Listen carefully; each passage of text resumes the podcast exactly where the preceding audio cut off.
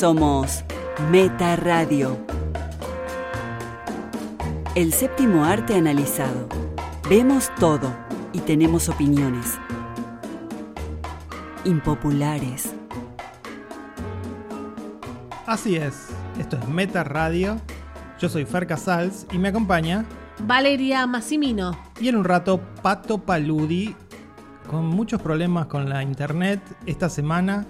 No lo contó, pero bueno, cosas que pasan. No es que simplemente un día se corta internet. Sin Desapareció, digamos. Sin internet conspira contra la posibilidad de ver películas, ¿no? Y eso es lo que necesitamos en este programa.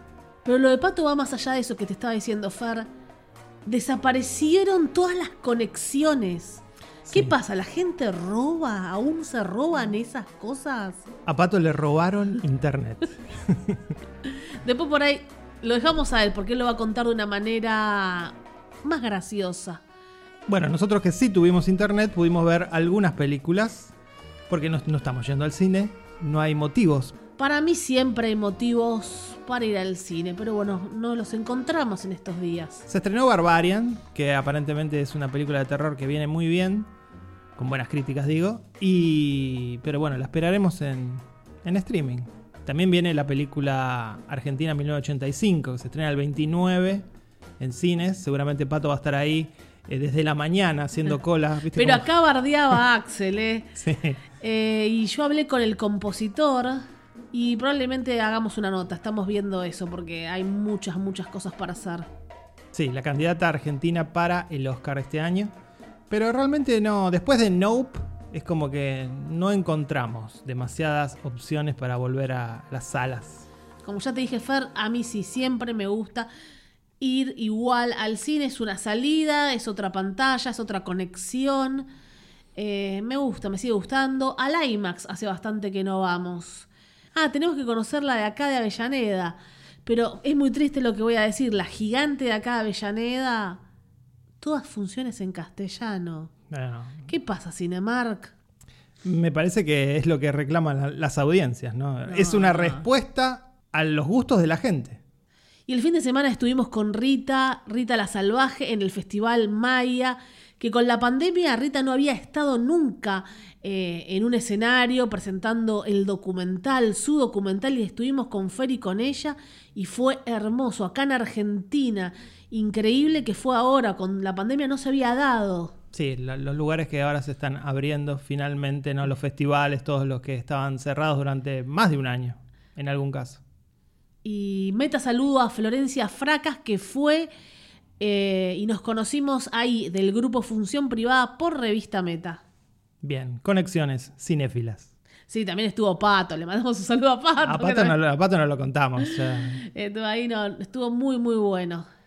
Bueno, vale, si querés empezamos con las películas de esta semana. Vimos una película en streaming llamada Vengeance. Ven- Vengeance. A ver otra vez, Vengeance. Vengeance. Vengeance. Es como cuando prendes un automóvil. Es así, Ah, más o sí, menos. sí, este, Venganza. Escrita y dirigida por BJ Novak, el guionista y actor de The Office. Seguramente así lo conocen ustedes y también nosotros. Es su debut dirigiendo, es una película que se estrenó en el Tribeca de este año. Sí, que nos mandaron el link hace mucho. Y bueno, no sé, estamos hablando Sí. ahora. Estamos hablando ahora que salió ya en Claro, por eso, la dejamos para cuando todo el mundo la haya visto. Dice la sinopsis, un podcastero de la ciudad de Nueva York intenta resolver el asesinato de su novia y viaja hacia el sur para investigar las circunstancias de su muerte. Nosotros quisiéramos ser podcasteros de Nueva York y, e ir a resolver un crimen. Bueno, lo más cerca que estuvimos es hacer el podcast desde Claro, Nueva York. nada más. Por ahí, por ahí había un crimen que resolver, no sé. Y hablando de crímenes, de, de solo asesinos, pasaron los semi y estaban todos, only murders, only murders in the building. Nada, cero, se, ¿no? se llevaron un chasco, ¿no? Los, los fanáticos de Only Murders. Veo a la gente llorando en las redes sociales, que ya dijimos que es un juego, nos divertimos de la relevancia, no, me gustó ver los semi, no los vi enteros, disfruté de muchas cosas, nada, ver a nuestros nuestros actores y actrices de toda la vida y la gente llorando por Better Call Saul. Sí. Eh, ¿Cómo puede ser que 800.000 nominaciones y cero, nada, y ya terminó? Me Bueno, parece que se las van a dar todas el año que viene. Por esta última temporada. Igualmente, sí, bueno. la, le- la ira de los fans es fuerte. Lo de la relevancia, yo creo que ya está, está fuera de discusión. Este, a mí ni siquiera ya me divierte. Y a veces de saber, bueno, si está Ricky Gervais cambia todo, pero... eh, Ya dijo que no va a hacer ninguna no, más. Por ahí sí, no sé. No y mm, ver a, nuestros actores, siempre... Cuando no decís nuestro, decís los norteamericanos, ¿no? Nosotros, los norteamericanos actores. Esos que vemos en las series. Ah, ok. También yo no voy a llorar por Severance. ¿Será el año que viene o no será? Eh, amo a Marvelous Miss Maisel. Ya lo ganó dos, tres veces, cuatro. Ya está. Pero es que, digo, ¿quién necesita la validación de los semi para disfrutar de una serie o para decir soy fanático de, digamos? Eh, Severance es fantástica, no necesito la validación del Emmy. Por ahí el los actores sí, aún hoy. Algunos, Todavía. Algunos sí. No digo que no vayan más. Aparte, ir es contactos, te, te dan una bolsa de 100 mil dólares. Yo estoy obsesionada No, con los eh, premios. Por eso, entiendo que eh, lo que decimos siempre, la industria se premia a sí. misma y si sos parte de la industria tenés que mostrar la cara ahí. Pero digo, estar. a nosotros que no somos parte de esa industria, como fans, digo, yo no necesito que una serie que me gusta o una película me la valide el Oscar, digamos. Yo no, yo no me considero fan. Ahora están todos diciendo que seguramente va a ser nominada al Oscar Everything, Everywhere, All at Once. Digo, yo no necesito eso para ya, como la consideré en su momento, una de las mejores películas del año. Cuando salió ya se decía que iba al Oscar por lo que venía pasando con Parasite y bla, bla, bla. Así que bueno, no importa. Sí, no sí, vamos a eso, llorar. digo, hay, hay muchas películas que vienen con hype, pero bueno, ahora esta sería como una, una casi segura. No me pero extraña, digo, no ¿a, me quién. ¿a quién le importa si gana mejor película ya a esta altura, no? Ya no sé quién va a querer conducir los Oscars. Siempre, hay, es siempre hay un payasito, siempre hay un payasito. cuánta plata hay en juego. Siempre hay un comediante que hizo dos especiales en Netflix y cree que es stand-upero y lo llaman a él. Como Kevin Hart y esos. Bueno, vol- Volvemos, volvemos, volvemos a venganza. volvemos a Venganza. Eh, esa premisa que estaba muy interesante, como contaba la sinopsis, y en realidad la película empieza como una comedia hecha y derecha, una comedia con comentario social, ¿no? Porque muy norteamericana, eso sí, el comentario es muy norteamericano, Es de Blumhouse, no sé si lo dijiste. Sí, es de Blumhouse. Para mí algo que tiene que ver mucho con la vida en Nueva York, toda la charla que él tiene al inicio de la película, que es con John Mayer, este Sí, cantante, es eso. Y se va a juxtaponer esta vida neoyorquina un poco vacía, ¿no? Este, un poco banal, con el lugar a donde va a ir el protagonista, que es Texas, que es un estado rojo, ¿no? Eh, los estados de... Sí, el redneck. el Red State, los estados republicanos contra los estados azules, que son Nueva York, los Y- estados más liberales. Lo del hombre blanco lo dicen todo el tiempo, lo, lo dicen, ni siquiera es que lo lees, lo dicen. Sí, sí. Se lo dice su mm, la editora, la que le dice, bueno, ve por tu historia. Sí. Quédate en Texas y haz tu historia. ¿Cómo respetan ahí al que va a buscar una historia? Sí. Y en este nuevo formato que es el podcast, que también un poco se ríe de, de- de los Sí. podcasteros. Y a partir de ahí la película arranca con una serie, como digo, es full comedia, con una serie de chistes de pez fuera del agua, ¿no? Que es este hombre que es, como es un neoyorquino cool, tiene que ir a este, a este pueblito en el medio de, de Texas y lidiar con toda esta serie de, de familiares de la novia que son conservadores, que son un poco ignorantes. O Sí. al menos empieza el prejuicio de la Sí. persona de la ciudad contra la persona que vive en el campo, ¿no? Que la novia, entre comillas, no digamos algunas cosas, porque es muy gracioso, porque él llega ahí. Eh, era su novia, Sí. él no lo puede creer cuando se entera que es invitado al funeral de la novia. Sí. Hasta ahí, bueno, hay, hay muchos clichés, como decimos, cosas que por ahí vimos en The Hunt, ¿no? Aquella película que también jugaba con esta idea de que la gente de la ciudad y la gente de los estados rojos. Sí, muy- sí, que es ignorante, básicamente con lo- los Beverly ricos parecían. Por. Hoy a más, así faltaba que hablaran. Está bien, juega con ese cliché, es graciosa, pero empiezan los problemas para mí con la película, que es a medida que se, se quiere poner cada vez más seria, el comentario social quiere ser cada vez más profundo y no lo es. Entra el personaje de Ashton Kutcher, que está muy bien haciendo de... Esta película, déjame, porque yo soy, soy siempre la defensora, acá la gente se va a reír, los que me Sí. escuchan, soy la defensora, nadie sabe por qué, de Ashton Kutcher. Claro. Yo lo defiendo Y como... después, y después criticás a Zendaya, ¿no? No sé, hay algo en él, Claro. tiene ángel, hay algo. Ay, ay, Ángel, Ángel. Eh, para mí siempre fue muy gracioso. Ashton, no estoy hablando de la vida privada, bueno, estoy hablando de él como actor. La rompió en los 90, 2000, era impresionante. Yo a él lo conozco más allá de las pelis. Cuando hacía ese reality, yo ahí lloraba con Ashton. Que jodía a las celebridades y todas caían. Era Punk. Sí, ¿cómo se llamaba? Punk. Punk. Y él estaba siempre ahí y, y hacía cosas, por ejemplo, era el estreno, me acuerdo de esta, ustedes buscarán, era el estreno de una película de Halle Berry. Y Ashton estaba atrás y le decía, no la dejen entrar. Y ella decía, pero es mi película. Y él decía, no, díganle que no, seguí, seguí, hasta que él daba el ok y era una cámara oculta, digamos. Sí, sí. Y estaba, todo armado, ¿no? no, no estaba armado. Estaba todo armado. No, si no, bueno, Halle Berry Oscar, ¿lo ganó alguna vez? No, no, está- estaba muy bien. Sí, de hecho lo ganó. Sí. Me acuerdo de Halle Berry porque decía, es mi película, estaba a los gritos, va a empezar, no estoy yo y Aston. Y era muy gracioso como lo hacía. Después en el efecto mariposa, que a mí ahí me enamoró, pero también la historia, y todos lo odiaron en Jobs, y yo lo defiendo en Jobs. Creo que soy la única humana que lo defiende en Jobs. Básicamente te gusta el pibe también, ¿no? Siempre dijiste eso. Obviamente, ¿no? No, ¿Por qué no te haces cargo? No, no, y él es muy bueno en, en- en- Sí, sí, sobre las tablas, bueno. sobre las tablas, ha hecho Y cosas. tiene un porte muy bueno. Ahora está casado, ¿sabes con quién, no? Con Mila Kunis. Sí. Todo el mundo lo sabe. ¿Y ella con quién estaba? Muchos años. Y después empieza a salir con Ashton. No tengo idea. Con Tom Cruise, no sé. Con Macalkin Culkin. Uy, Dios. O sea, Y- pasó de Macaulay Culkin a Ashton Kutcher. Cuando vinieron acá a la Pobre, Argentina, pobre mujer, ¿no? Estaba él con la remera argentina, muy gracioso. Hace un papel espectacular que vos decís, ¿por qué nunca le dieron este tipo de A ver, papeles? a ver.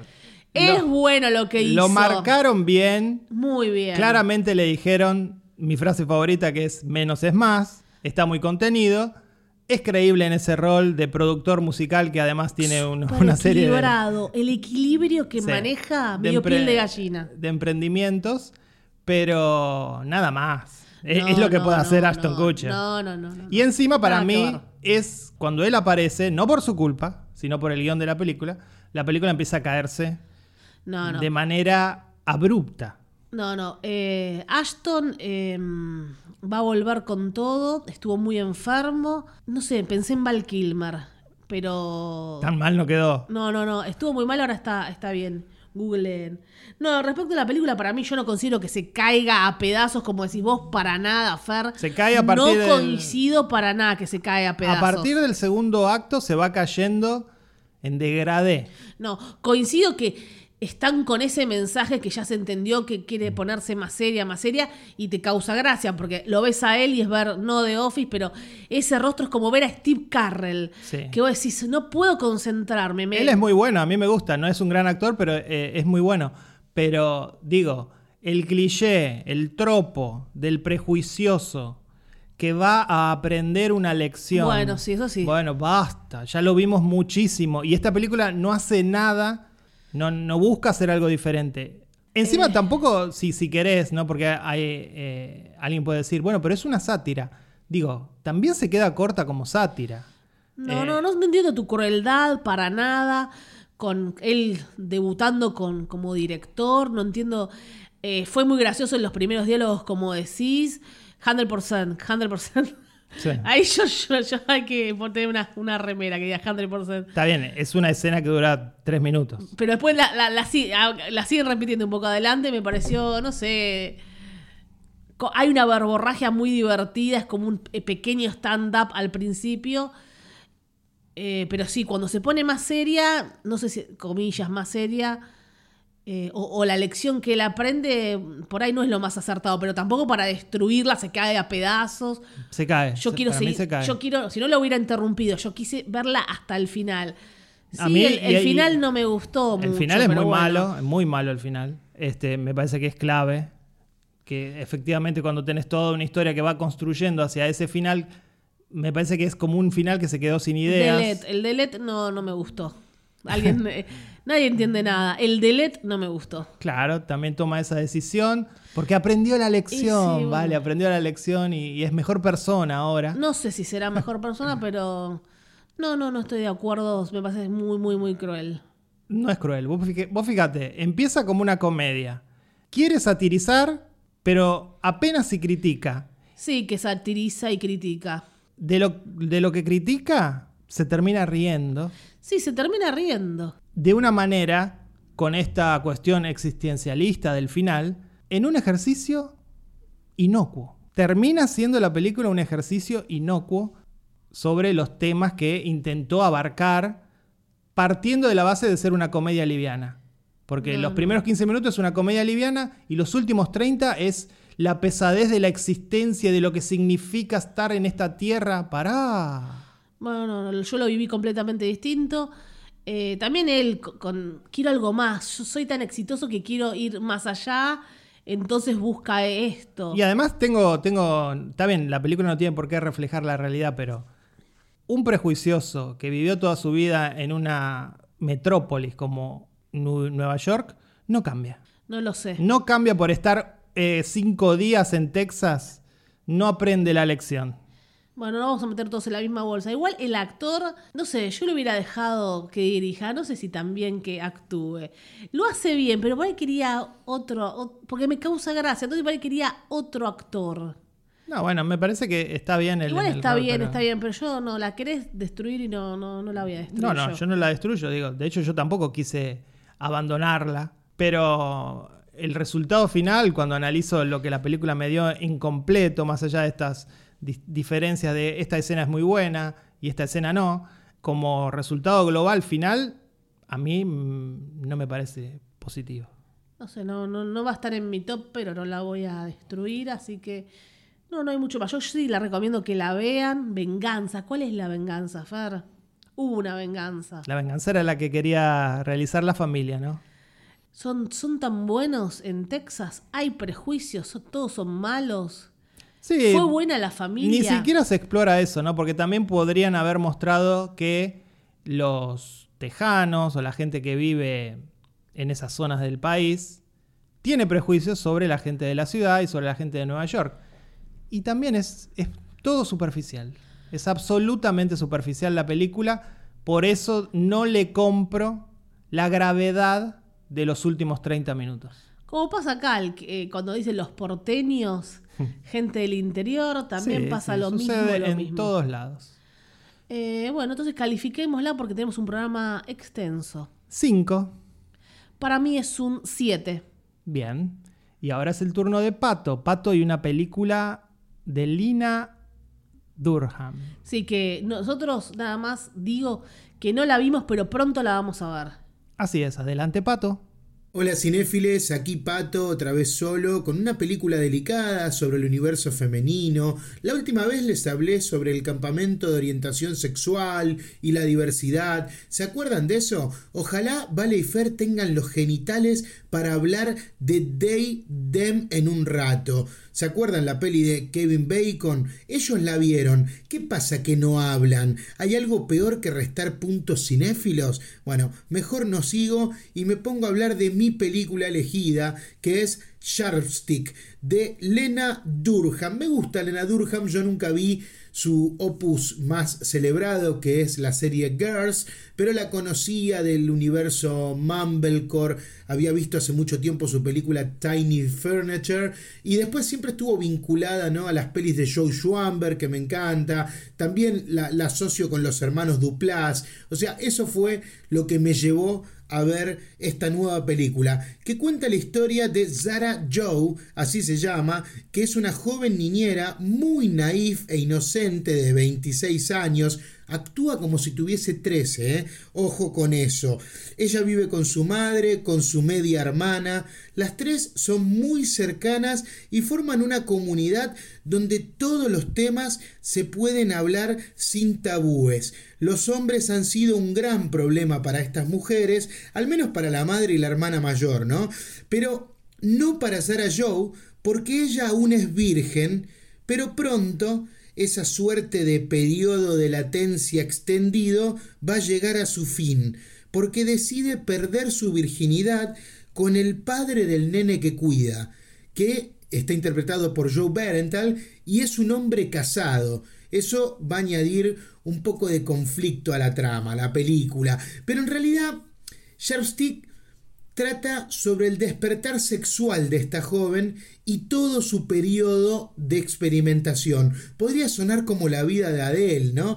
Pero el tono que usa Lena Durham está más vinculado a las perversiones, a las provocaciones de Todd Solons. El guion de Lena se anima a tocar temas incómodos de forma muy directa y explícita y pone a su protagonista en situaciones un tanto exageradas. Lo que en un principio se plantea como conflicto, que es toda esta historia con el hombre casado, va a ir pasando a otro plano y ahí la película se libera y se convierte en una suerte de hangout sexual, ¿no? Incluso con consecuencias experimentales, con animaciones. Pero bueno, la película es rara porque las motivaciones de Sarah Joe pueden ser desconcertantes, pero sin dudas todo lo que sucede en la película eh, es un vehículo para exponer el patetismo de los personajes masculinos. Eh, hay, hay grandes diálogos sobre eso. Hay un comentario quizás más profundo vinculado a este desenfreno sexual y tiene que ver con usar la pornografía como guía a la hora del despertar sexual de una persona, ¿no? Pero el tono elegido para la película puede alejar a un espectador más tradicional. Lena quiso tocar temas serios detrás de toda esta locura. Yo creo que sí, ¿no? E incluso sobre el final logra construir un momento cálido, hasta se podría decir que es una moraleja, y allí es donde se nota su gran talento como guionista, porque logra esto a partir de todo ese grotesco que les mencioné antes, ¿no? Un grotesco que muchos no van a soportar, pero un buen final siempre ayuda. ¿eh? Son lindos los finales felices, en el cine siempre, me encantan, y en los masajes me han contado que, eh, que, también están buenos, ¿no? Uy, perdón, perdón porque después se ofenden. Solo Lena Durham puede ser muy pajera hoy. Yo no. ¿Eh? Yo no puedo divertirme siendo pajero. Pero bueno, no importa. Recomiendo la película Stick. Es una propuesta rara, desafiante, pero creo que, que la van a disfrutar. Así que denle, ténganle paciencia. Es el momento de irme. Volvemos a estudios con Vale y Fer y Pinocho. Y será hasta la próxima, chickens. Bueno, sobre esta no, no creo que coincida con Pato, no sé. Eh, ya sabemos que ella es la, creadora de Girls. Bueno, que, hablamos. que explotó con Girls a full. También estaba. Adam Driver. Tu ídolo después de que entró a Star Wars. Son muy buenos los dos. Muy creativos. Ella también tuvo unos quilombos personales. Siempre haciendo arte. Siento que no voy a coincidir con lo que vio Pato. Bueno, recién, recién hablábamos de una película protagonizada por un personaje prejuicioso Creo que Pato también tiene sus prejuicios con respecto a películas sobre mujeres y la experiencia de machismos que, que, deben sufrir las mujeres todo el tiempo. Y bueno, un poco de eso habla esta película, según lo que contó Pato. Así que ya tal vez estaba mal predispuesto.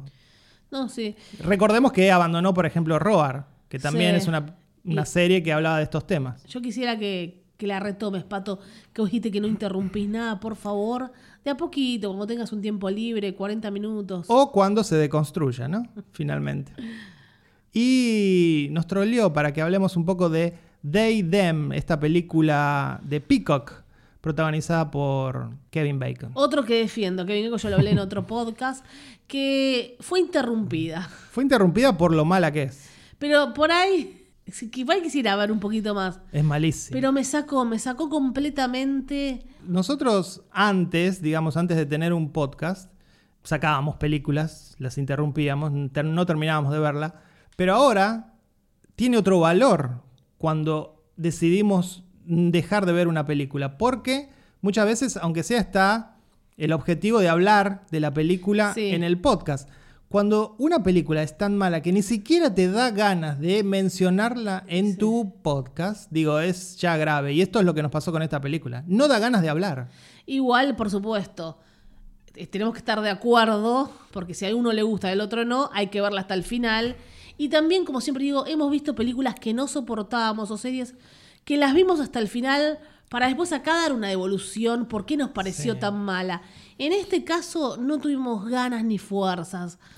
Aparte ya Pato la había desmenuzado, entonces Sí, ni sí. hicimos el, el esfuerzo. Si no, por ahí hubiéramos hecho el esfuerzo. No, eh, de alguna manera, para los que escucharon ese episodio en el que Pato habló de la película, po- podemos decir que coincidimos bastante sí, con lo que dijo Pato.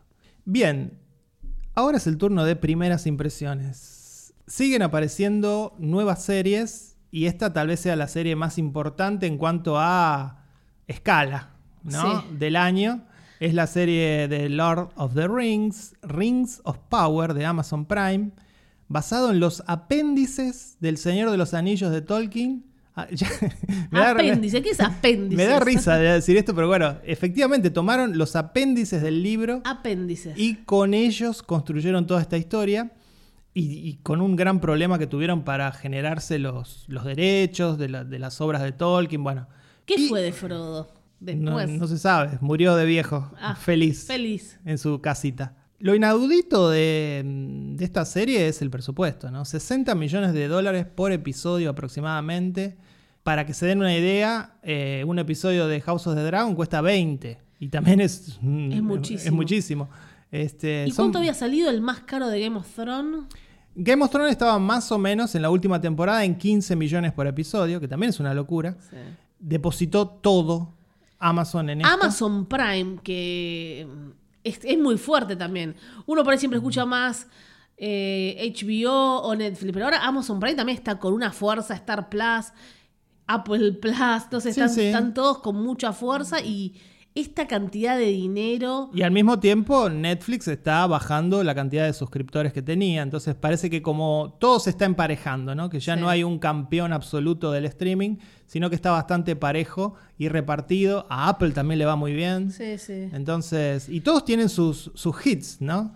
Todos tienen sus series de portada. Sí. Tenemos que hacer la serie de portada de Netflix, la serie de Amazon, ahora cuál está. Y yo diría que la de Netflix sigue siendo Stranger Stranger Things. Things es como que el- Muy cerca Squid Game. Vamos a ver, segunda Ah. temporada va a ser una locura. Eh, la de Apple puede ser, bueno, Severance ahora. Severance maravilloso. Sí. Bueno, nosotros pues estamos locos. Antes de esa, ¿cuál estaba? Bueno, ahora The Morning Show le fue muy bien. Sí. S- Servant también le fue muy bien. Sí. Y en este momento HBO tiene, bueno, House of the Dragon, Sí. sin duda. Marvelous Miss Maisel es, Es de Amazon, pero siempre es una serie mucho más pequeña. Y sí, Con mucho bueno, que prestigio. nos gustan a nosotros. sí. Claro, mucho prestigio. Claro, pero- hay como más prestigio. Bueno, viste que los libros de Tolkien son larguísimos y aburridos. No sé si alguna vez leíste. Sí, Señor- no diría aburridos, Es pero son aburridísimos. son. tan descriptivos, tan... Bueno, la sinopsis de esta serie es larga y aburrida también, así que prepárate. Dice, en una época en que se forjaron grandes poderes, los reinos se alzaron a la gloria y cayeron en la ruina. Se pusieron a prueba héroes improbables. La esperanza pendía del más fino de los hilos. Y el mayor villano que jamás haya salido de la pluma de Tolkien amenazaba con cubrir todo el mundo en la oscuridad. Sigue. Sí, era larguísimo. es más largo que el primer episodio. Un conjunto de personajes tanto conocidos como nuevos se enfrentan a la temida reaparición del mal en la Tierra Media, desde las profundidades más oscuras de las montañas brumosas, pasando por los majestuosos bosques de la capital elfa de Lindon, Se hasta el impresionante reino insular de Númenor. Buah, una- una- un poema, la sinopsis. ¿Te la, con- ven- te la vendieron? Claro, ya hablan de un montón de cosas, porque hay muchos personajes. De repente hay muchos personajes, pero se ve la protagonista. Sí, que es Gal- Galadriel, que era el personaje que hacía Kate Blanchett en las películas. A ver, Lumínica allí, sí. con- luchadora. Luchadora, empoderada.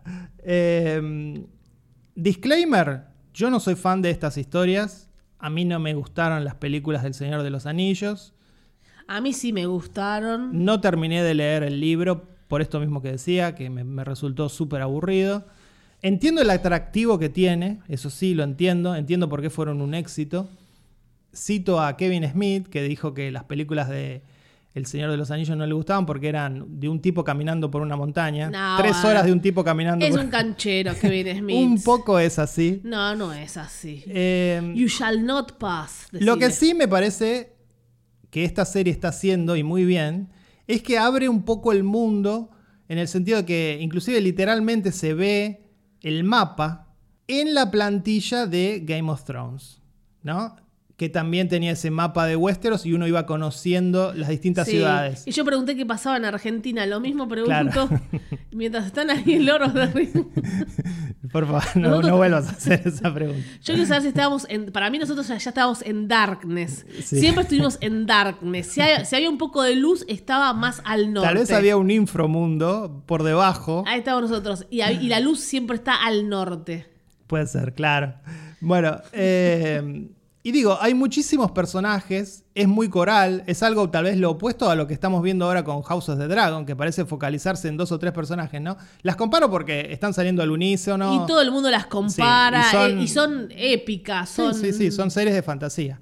Entonces, son comparables. Y en el caso de Rings of Power, eh, como digo, hay muchísimos personajes, se abre mucho el mundo, es coral, son muchas historias, aunque todas confluyan en Galadriel, pero me está gustando mucho. Lo Sí. cual me sorprende por eso, por ese disclaimer que dice que no soy fan de estas historias. Son las primeras impresiones. Empezó muy bien, como empezó muy bien House of the Dragon.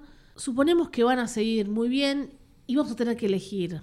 Sí, Porque la yo- gente quiere maldades que elijamos, aunque disfrutemos las dos, y vamos a tener que elegir.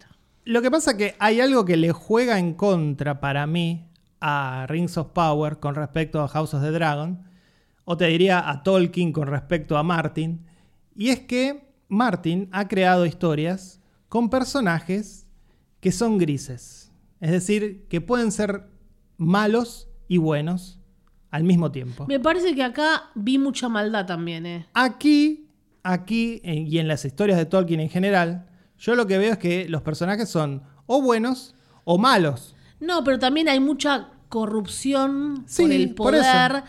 Entonces, no sé si todos pueden caer, todos como My Precious. Sí, pero en general están más marcados. De hecho, inclusive hasta la sinopsis lo dice. Se viene un mal terrible y los buenos van a estar de un lado y los malos van a estar del otro. Entonces digo, Este, es malo, pero no tan malo. Algo así sería. No, no, y sé, malos. yo lo que veo, por ejemplo, en las historias de Martin, en Game of Thrones, en House of the Dragon, son personajes que son todos falibles. Ninguno es completamente bueno o completamente malo. Esto tienen que dar en cine, ¿no? sí. Algunos.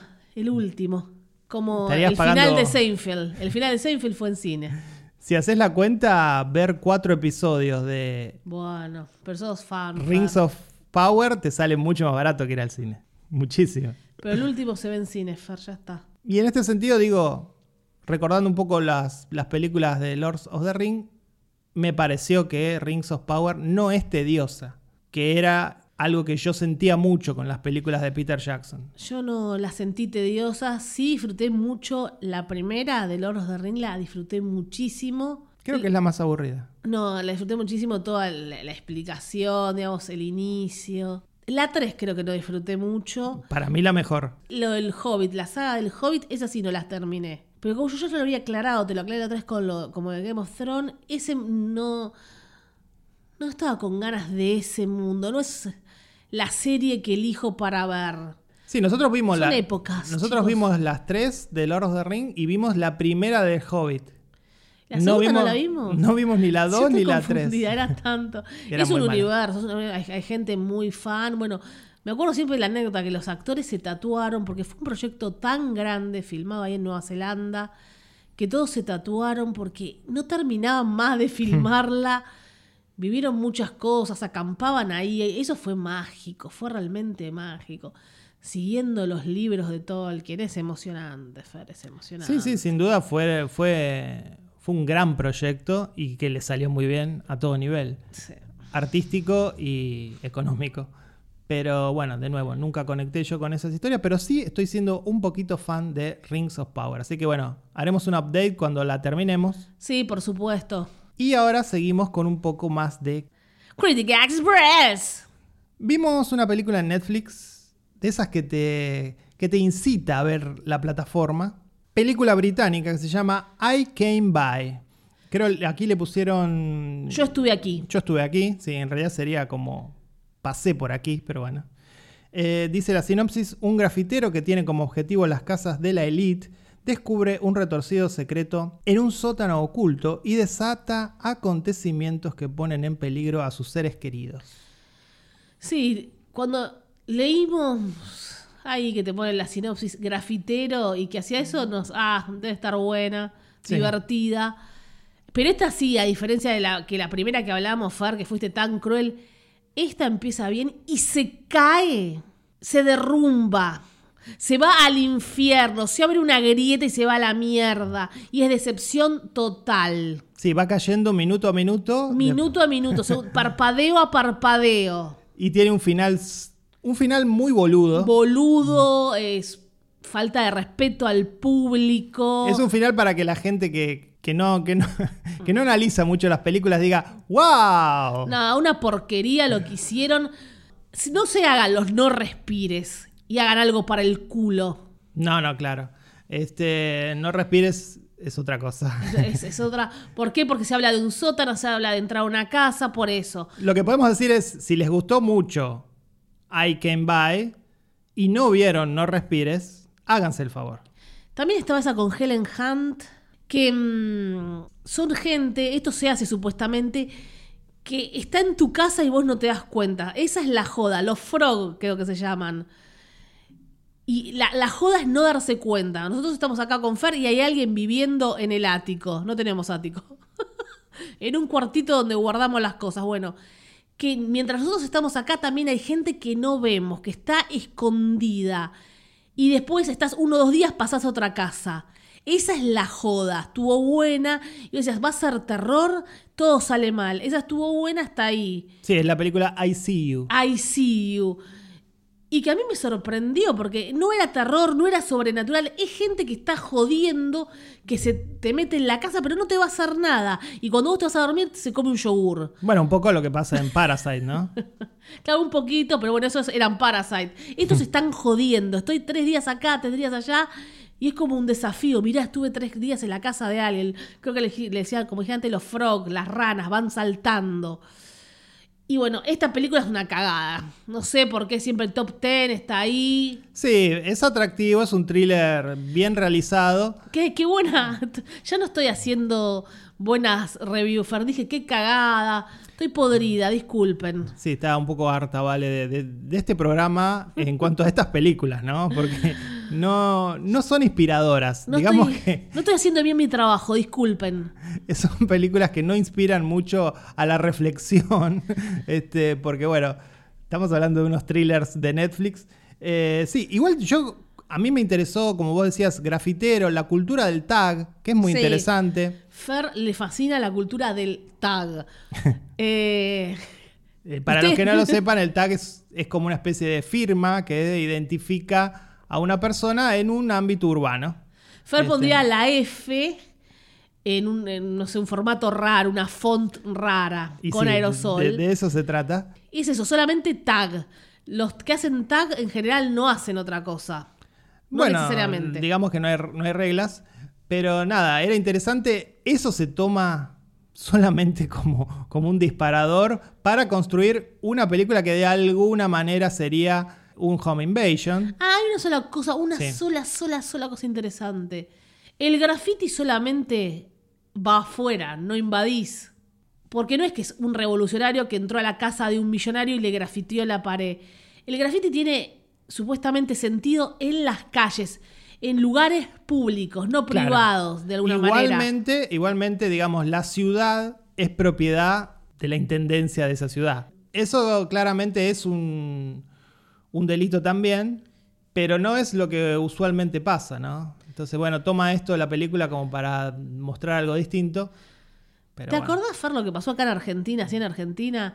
Los que grafitearon el subte, creo que la reta los hizo limpiar. Claro, los atraparon y los hizo limpiar. Bueno, es algo que pasa. Igualmente digo, en Estados Unidos van presos, con lo cual Sí. podría haber Hay sido un peor. video, googleen, entran al subte, creo que son dos minutos y salen cagando. Este, bueno, de eso trata un poco la, la película, solamente en eso, solamente lo Solamente usa en eso. como disparador. Y nada, como decía, me pareció un thriller prolijo, eficaz, funciona. Le falta, le falta morder. Eh, No puede ser ti- no que- tiene dientes, ¿no? Y no puede ser que ya sepas todo, todo.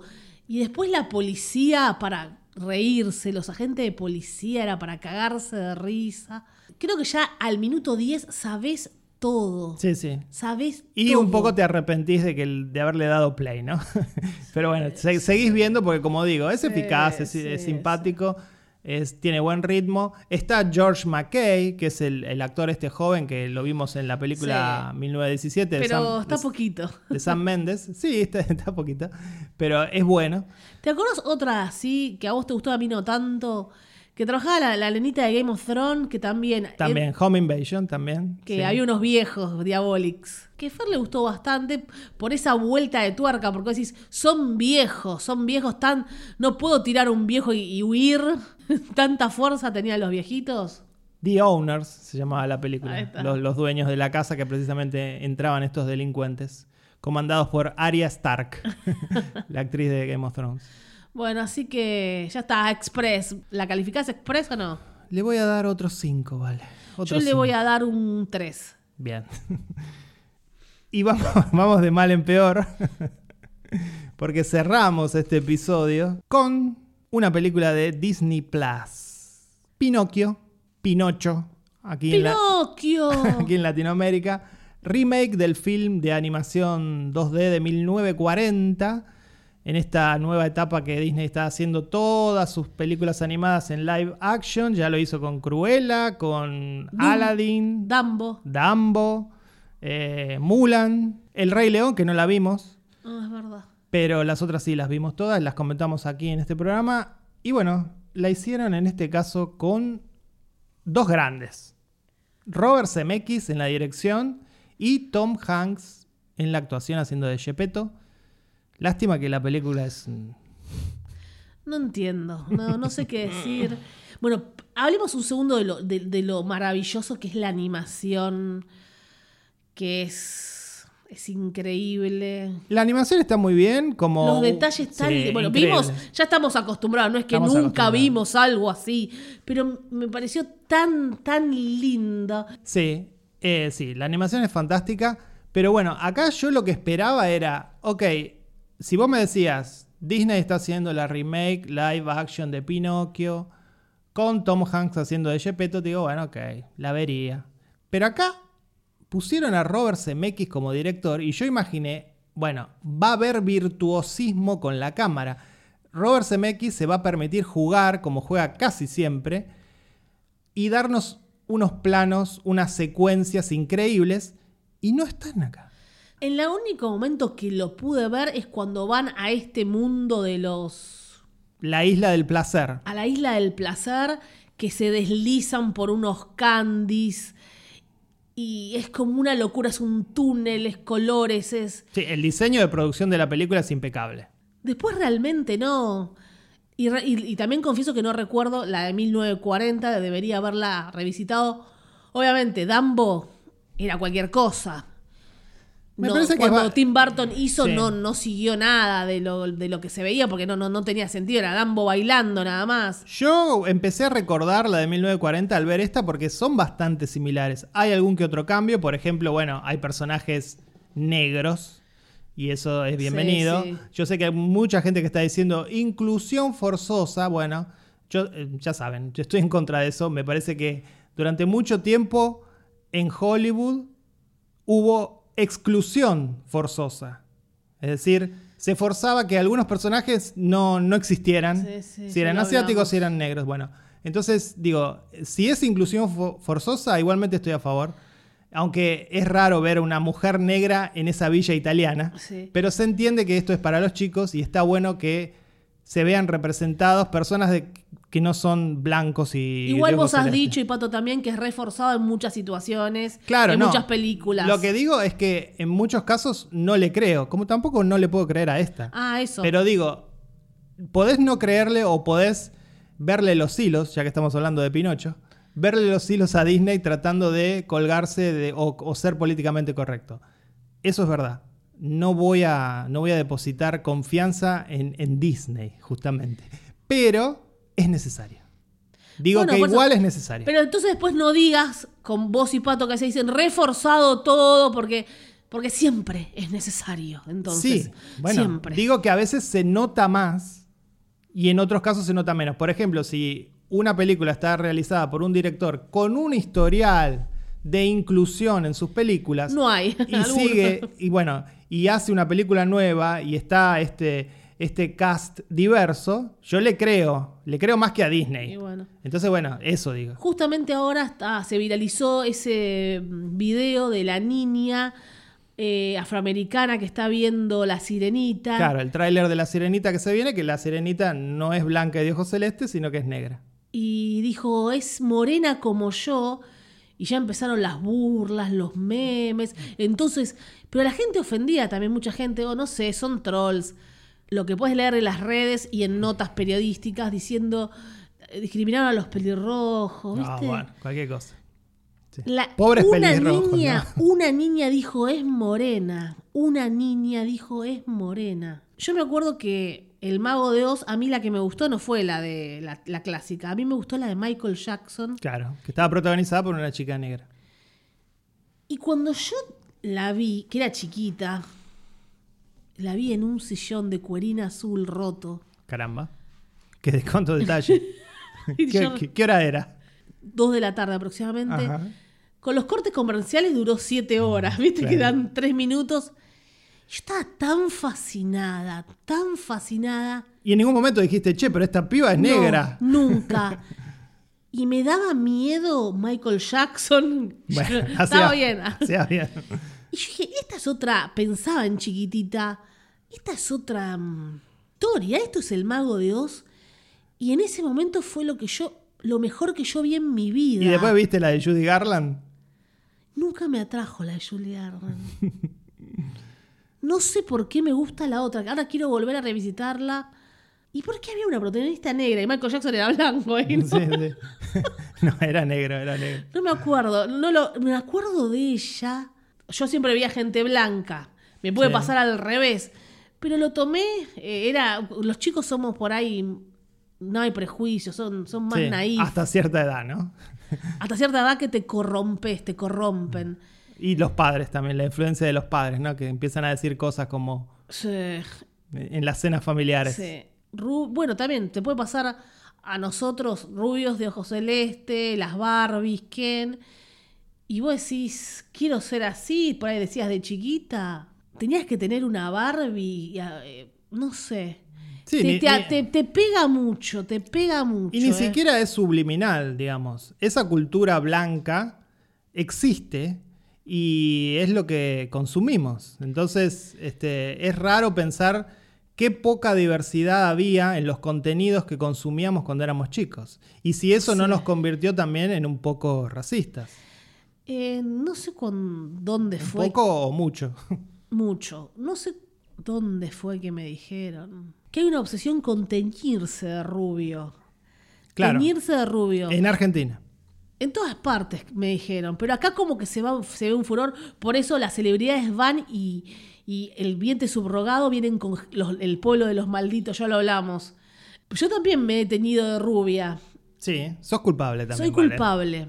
Sí, soy sí, pero culpable. también me he teñido de, de negro, de rojo, de verde. me Pero, viste que las, las madres a los niños es fuerte, le ponen manzanilla Sí. para que tengan el pelo rubio. Pero No sé. lo, lo de las mujeres, teñi- las mujeres argentinas teñidas de rubio es algo que no notás hasta que alguien te lo señala. Sí. Y cuando te lo señala decís, no conozco una mujer argentina que no se haya teñido de rubio en algún momento de su vida. Lo cual es raro en otras partes del mundo. Y a veces te dicen, no, yo soy rubia natural, como wow.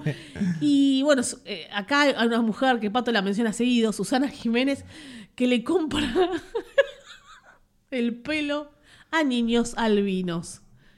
Y se pone extensiones de niños albinos. Es verdad, eso es un Es chiste. verdad, que es verdad. Estás haciendo un chiste. No. Compra pelo a ¿Tenés, niños. tenés pruebas de lo que estás Salieron diciendo? notas en periódicos y su peluquero, sí, porque ella ya no puede decir, te, te- te haces mierda teñirte tanto. Bueno, este episodio se va a llamar Pelo de niño albino.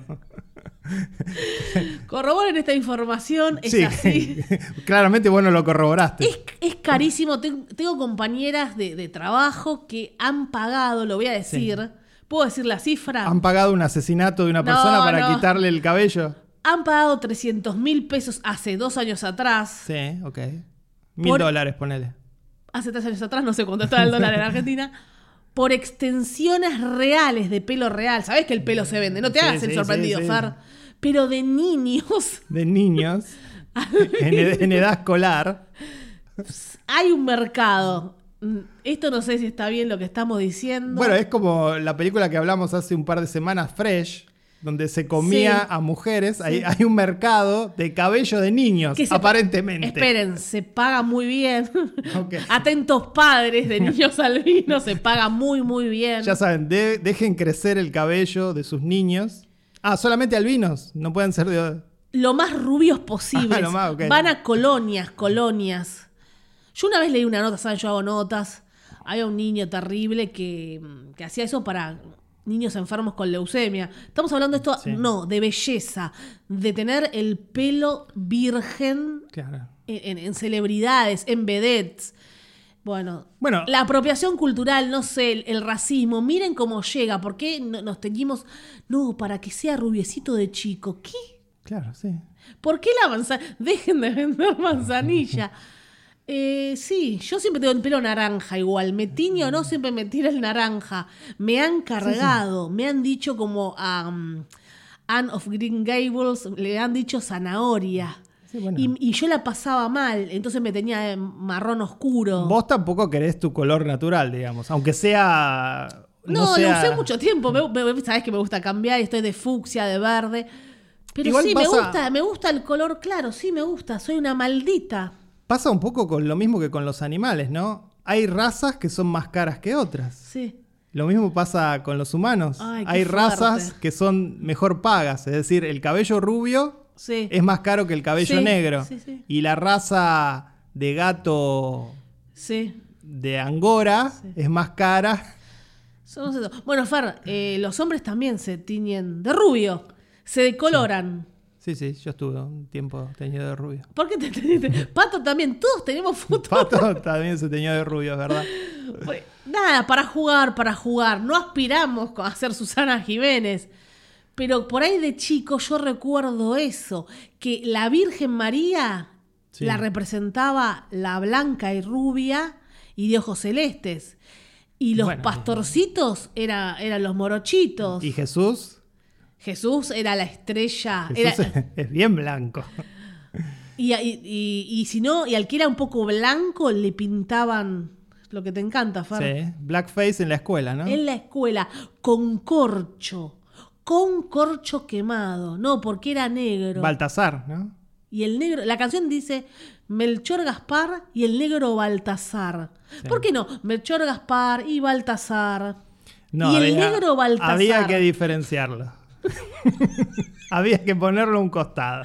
Melchor Tipo, Gaspar. nosotros estamos acá y allá está el negro Baltasar. Hagan una cumbia, por favor. Melchor Gaspar y el negro Baltasar. Terrible. Estamos, no sé, no sé, nos fuimos a la mierda. No sé, Todo están esto pensando por, del otro lado. por Pinocho. Por Pinocho, que no sé por qué. No sé ¿Qué? cómo ¿Por qué? salió. Porque había un- una bailarina No, pues está- negra. estamos hablando, claro, de la inclusión forzada. Y Ah. yo digo que, bueno, durante muchos años hubo. y, Mula- y la sirenita. Claro, exclusión forzada. Durante muchos años fue el, el modus operandi de Hollywood. Entonces, bueno. No podemos seguir el programa hoy después de esto. Eh, pero no, sí, bueno, volviendo a Pinocho, no me gustó la película. Mm, No tuve lo que quería, que era la cámara virtuosa de CMX. La podría haber dirigido cualquier otro que no me daba cuenta que era CMX. Este, Fer, no sé, me quedé en el otro tema, sigo pensando en lo otro. Cuando te preguntan en Estados Unidos qué, qué sos y tenés que poner Hispanic, not white. claro, es verdad. La, la mayoría de los argentinos creen que son blancos. Sí. Hasta que salís al exterior cuando te das cuenta que no sos blanco. Que es Hispanic, tenés que poner entre paréntesis dice not white. No somos white. Eso te lo hacen poner para estadísticas. Pero hay una gran. además es verdad. Sí, sí, hay una- Y uno decía, no, no, I'm white. no, no sos white. yo soy re blanco. ¿Qué dice este tipo? No, no. No, chicos, no somos blancos. Eh, bueno, Bueno, CMX, eh, Sí, no CM sé, volviendo a CMX. me faltó CMX. Hay, hay pequeños detalles que no me gustaron de la película, como por ejemplo, hay Ah. una rebelión, en un momento hay una rebelión en este circo donde cae Pinocho con esta protagonista titiritera y precisamente el títere de la muñeca es La que- bailarina, sí. La bailarina que se enamora a Pinocho. Se dice que va a haber una rebelión y que se van a rebelar contra Stromboli, que es el, el tirano de este circo. Todo eso sucede fuera de campo. Sí, de repente está. está- Nos vamos con Pinocho y cuando volvemos al circo dicen, no, ayer hubo, una rebelión increíble y ahora somos libres. Sí. Nos Era- perdimos todo eso. Era muy caro filmarlo, Fer. ¿Era muy caro filmarlo? No, porque se gastó una fortuna en esta película. ¿O era que Disney no quiere mostrar una rebelión en una película infantil? Porque También. me hizo ruido que cuando van a la isla del placer y los niños están rompiendo una escuela, El placer de los niños es romper escuelas. Como la- Para ustedes, Claro. los que del otro lado nos critican cuando criticamos al sistema educativo. Bueno, en Pinocchio, el placer es romper escuelas. como pasó en la película de los Ramones, de la cual hablamos hace algunos episodios. Sí. Digo, e- ese, ese acto maravilloso, hermoso, está visto desde los ojos de Pinocho con indignación. Pinocho está indignado como si fuese Eduardo Feynman. A ese nivel está indignado. Pinocho diciendo, ay, están rompiendo la escuela, me, me- me quiero ir de acá, mi padre no aprobaría esto. Un asco. Sí, sí. Es la conciencia de, de la madera de pino. No, del grillito, el grillito que hace la voz, Joseph. Gordon Lewitt. Que está bien, no se hace una voz forzada. Hace, hace, hace voz- un personaje. hace una voz forzada, de hecho. Eh, Eh, porque no es, no, es, no es la voz de él. No, no, un grillito muy simpático. Jiminy Cricket. Para nosotros, Pepe Grillo. El final no lo recuerdo así. Yo lo que te voy a decir que la mejor película que vi de Sí. Pinocchio no es la de Benini, que fue una, un asco. Ah, bueno, esa, esa es peor. Ya está, la bloqueamos. Fueron, yo chiquita también vuelvo a Vale pequeña, me devoré los clásicos infantiles hechos por Shelley Duvall. ¿Y quién los dirigía, Fer? Entre otros, Coppola, Tim Burton. Increíble. Me los devoré. Fairy Tail se llamaban Fairy Tail. Acá les habían puesto los cuentos los clásicos infantiles. Son 27 episodios, me los devoré todos. Todos están presentados por Shelley Duvall, ¿no? La- para los que no lo sepan, la actriz del Resplandor. Y yo adoraba. Cruzaba los dedos, ahora estoy con los dedos cruzados.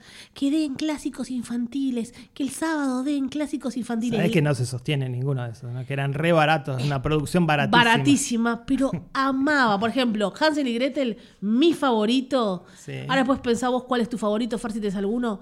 Tengo uno. Eh, Hansel y Gretel lo hacía, la bruja la hacía John Collins. Uno veía, veía Dinastía. Cruela. Y amaba, amaba Hansel y Gretel. Duraban 40, 50 minutos. Pinocchio, Pinocho lo hacía Piwi, que era Piwi. Wee Herman. ¡Qué genio, Piwi! Por Dios, qué genio sos. ¿Qué personaje creaste? Sí, También. eh, el mismo personaje. Siempre que actúa es, es Pee Wee. Es pi- pero es un hay que crear algo así y sostenerlo en el tiempo. Es como piñón fijo. La Bella Durmiente, ¿quién era el príncipe? No sé. Christopher Reeve. Todo esto lo recuerdo, Ah. Far, no estoy leyendo, lo recuerdo de mi mente. Antes de caerse del caballo, ¿no? Sí, 1986, yo tenía seis años. Después, eh, Cenicienta, los siete Cenicienta. enanitos. Qué felicidad era para mí ver. Porque yo siempre decía, me acuerdo que le decía a mi mamá, yo quiero con humanos, yo quiero con humanos. No querías eh, Sí. animado vos. Y entonces íbamos con mi mamá y le decía, no, ella no quiere dibujitos, ella quiere con actores. Y yo decía, con humanos. Yo ya quería ver el acting. Está bien. Eso es importante. Es importante, sí. Claramente marcó. Mi vida. ma- marcaron tus gustos, por empezar. Eh, Bueno, decime tu clásico, porque es difícil elegir un clásico que se sostiene, son todos machitas, estaban todos mal hechos, todos boludos, bueno. No, bueno, no sé si se sostiene, pero el único que, que me atrae todavía hasta estos días es Caperucita Roja. Hay algo raro en Caperucita. Ese- Se ha hablado de pedofilia en, Pe- en Caperucita. Se ha hablado de, de todo, de lo peor. Sí, me parece que es el cuento más heavy metal. Se ¿no? la come. claro. Porque es- se la come. Y después cambian el final. Le abren la panza al lobo, le sacan a Caperucita y le ponen piedras. Podés hacer una historia de terror si haces Caperucita Roja. Existe, yo la vi. Bueno. Francesa. Te volvés loco. Claro, bueno. Los siete enanitos también, controversial. El de Game of Thrones dijo no hago más nada. Se calentó. No, no, eso ya.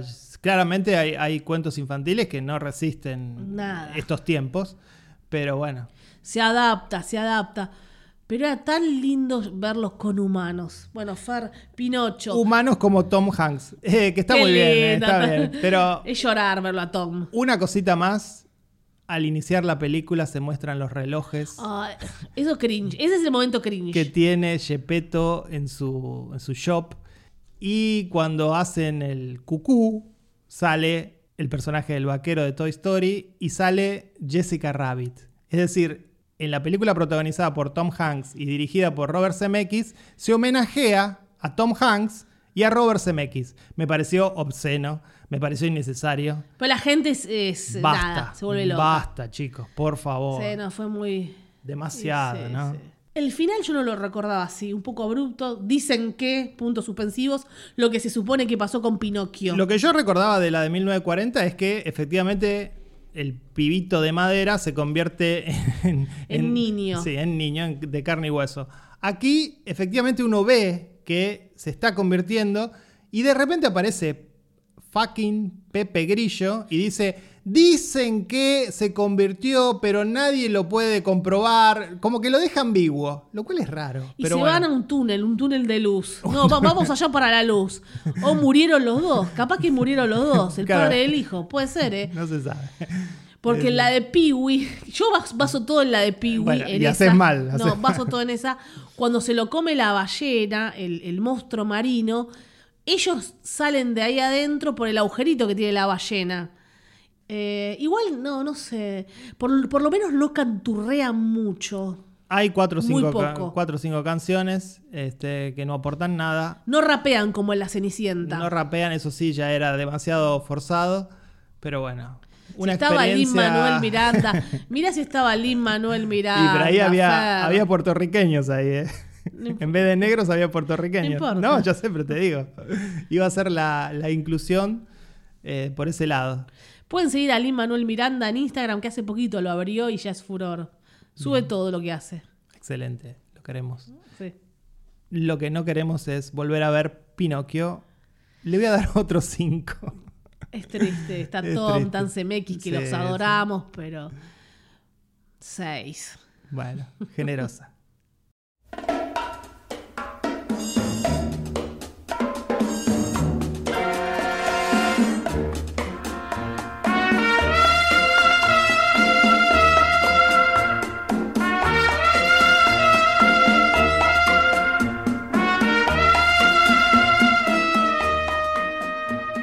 Así llegamos al final de este episodio que fue el 247. Tranquila y apaciblemente nos vamos acercando al episodio 250 que va a ser un especial o no? ¿O va a ser un episodio convencional? Va a ser un especial, Ah, va a haber sorpresas. ¿Sí? No, pues ya dije algo la otra vez. Va a haber payasos, eh, globos. Los, los que te gustan a vos, justo los, los, los payasos. Como Pennywise, eso sí nos gustan. Eh, hay que hacer algo, hay que festejar, Fer. Bueno, mientras tanto, nos encontramos la semana próxima con el 248. Esto fue Meta Radio y yo soy Casals. Valeria, Piwi, Massimino. Chao.